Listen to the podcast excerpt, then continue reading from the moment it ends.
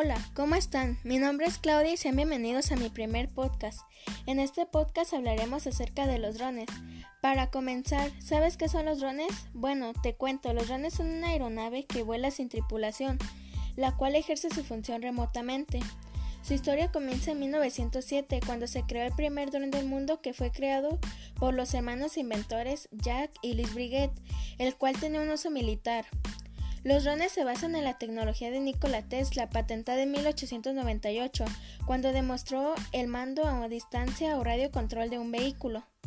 Los drones han evolucionado de gran forma, ya que la función por la que habían sido hechos era para usos militares, pero con el paso del tiempo estos usos han cambiado, pues actualmente los principales usos que se le da son búsqueda de personas, control fiscal, vigilancia fronteriza e incluso para tomar fotos. También ha evolucionado su diseño, pues los primeros drones no lograban alcanzar una gran altura y debía ser sujetado por cuatro personas para que se lograra estabilizar. Actualmente los drones alcanzan una altura de hasta 120 metros y ya no es necesario que sean sostenidos por ninguna persona.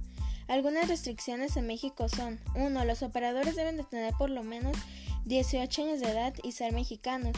2. La bitácora de vuelo debe tener un mínimo de 13 horas de vuelo. Y 3. El dron debe de estar al alcance del piloto.